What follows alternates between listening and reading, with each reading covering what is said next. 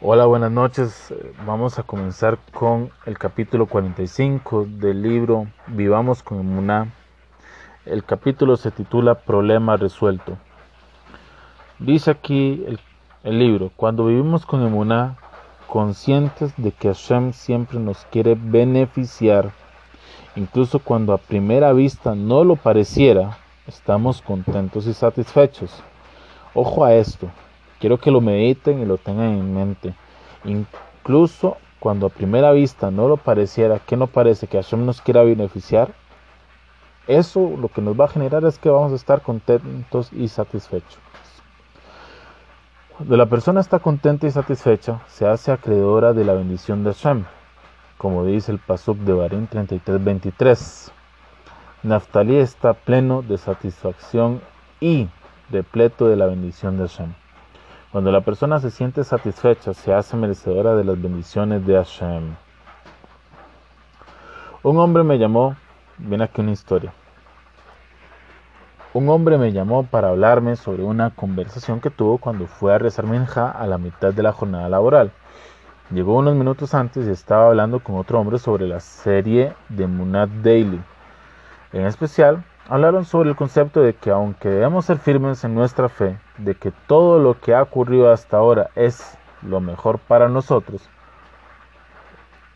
se nos está permitido y se nos insiste que recemos para que las cosas cambien, para que de ahora en adelante nuestra vida sea diferente y tome un rumbo que nosotros deseamos.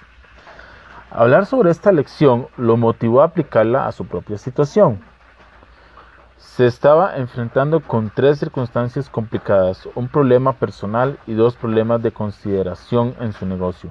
Un problema que tenía era que la bodega donde almacenaba su mercadería le exigió 200 mil dólares adicionales al año. Y le quedaban dos días para firmar el nuevo trato antes de que le congelaran todos sus activos. Había intentado otras opciones, pero ninguna le resultó. El, segundo problema era que acababa de arrendar una nueva sala de exposiciones y estaba preparado para comenzar las obras, pero el arrendador le dijo que no podría empezar sino hasta que hubiera conseguido unos permisos especiales. Estos permisos tardarían al menos un mes en conseguirse y todo esto le costaría una suma considerable. Con todos estos problemas, ciñéndosele sobre la cabeza, este hombre dijo que se había dirigido a Hashem ese día antes de mi hija y dijo a Hashem, Acepto totalmente todo lo que ha ocurrido hasta ahora, es que es esto lo mejor para mí. Pero cuando rezó Minja, oró con gran emoción y le pidió a Hashem que le concediera los resultados que quería, de ahora en adelante. Al momento de terminar el rezo de Minja, la persona con la que tenía el entredicho se le acercó y lo invitó a caminar para conversar sobre el problema. Caminaron unos minutos y por eso pero eso bastó para resolver el asunto por completo. El hombre entonces regresó a su oficina y encontró que sus empleados estaban festejando. Mientras estuvo afuera, llamaron de la bodega que habían contactado seis meses antes y cerraron un trato a un precio de 100 mil dólares más bajo que lo que habían estado pagando. No solo que evitó incurrir en una pérdida, sino que también gastaría 100 mil dólares menos cada año. Menos de una hora después, el nuevo arrendador de la sala de exposiciones llamó para decirle que había decidido resolver el tema de los permisos para que pudiera comenzar las obras de la construcción de inmediato. En un abrir y cerrar de ojos, los tres problemas se hicieron humo. Nuestro enfoque debe ser decirle a Shem, sé que siempre haces solo lo que es mejor para mí y acepto todo lo que sucedió hasta ahora. Y cuando rezamos con esta mentalidad, nuestras plegarias para el futuro serán respondidas. Vivamos nuestra vida con Sebaratzon, que esto es con satisfacción y alegría, y entonces estaremos colmados de bendiciones de Hashem. Es un tema bastante interesante porque una de las cosas que demuestra nuestra emuna es el aceptar las cosas como son.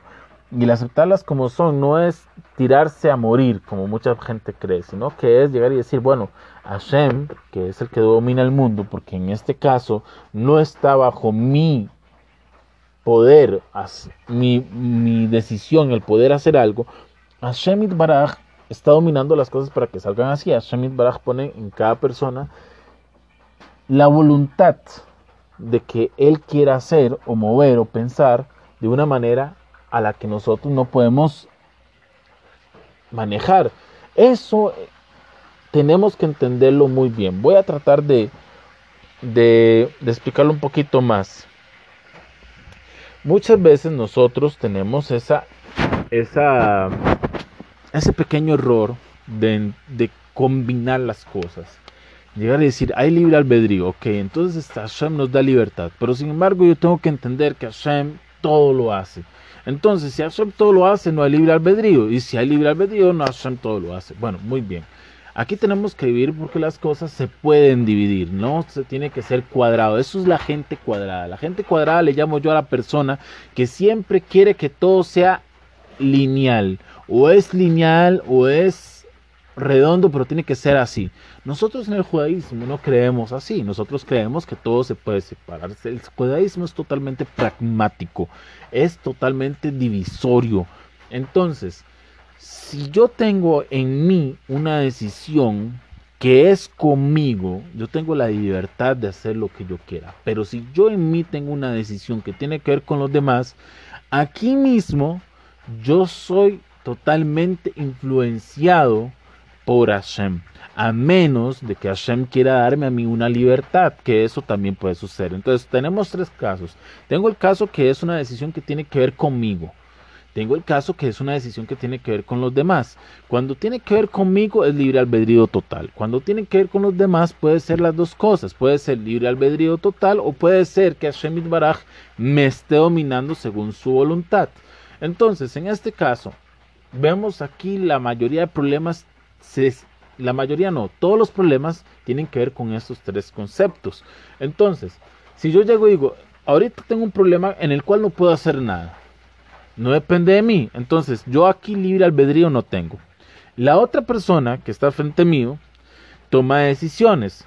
Esa persona yo puedo tomar aquí un pensamiento, decir, él lo hizo por mal, que eso sería ser una persona eh, un poco dramática, o llegar y pensar con emuna, que eso sería la mejor opción, y decir, es que esto Shemit Baraj lo hizo para bien, lo hizo para bien, y eso quiere decir que Hashem Baraj está dominando a esta persona, porque él está tomando una decisión que tiene que ver hacia mí.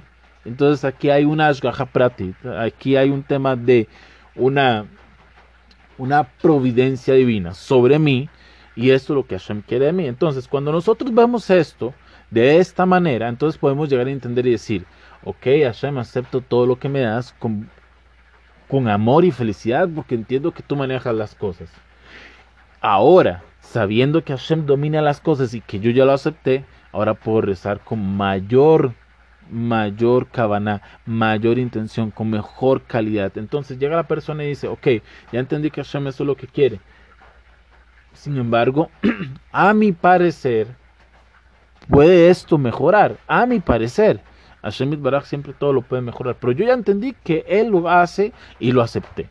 Entonces, cuando yo le rezo, le rezo con sumisión y con mucho respeto, porque yo ya entendí que Él hace lo mejor.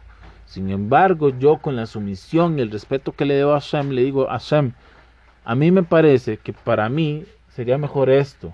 Te lo pido y que sea para bendición. El Jidá escribe en la Salahot de, de, perdón, de Tefilá que nosotros debemos de decir después de todo rezo que sea tu voluntad, Hashem, que esto que acabo de pedir sea para bien y no para mal. Y si es para mal, no me lo concedas. Porque Hashem Baraj puede también darnos lo que nosotros pedimos. Pero a veces lo que pedimos no es lo mejor.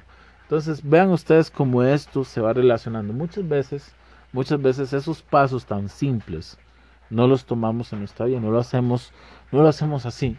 Y es que el estrés, la angustia, los problemas personales, los problemas monetarios, los problemas comunitarios, los problemas familiares, los problemas de salud, todos los problemas que nos pueden rodear, Hasbe Shalom, que nos rodean a nosotros y nadie, el pueblo de Israel, ni en el mundo tampoco. Pero todos esos problemas generan que la persona se desoriente un poco.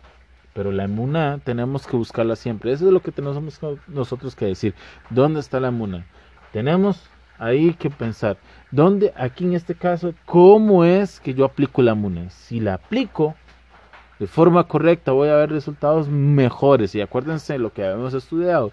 Cuando la persona encuentra a Hashem dentro de la oscuridad, entonces esa inmunidad le revela, le ilumina el camino. Entonces él ya comienza a ver lo que no podía ver hasta ahora, lo comienza a ver. Y eso es algo magnífico.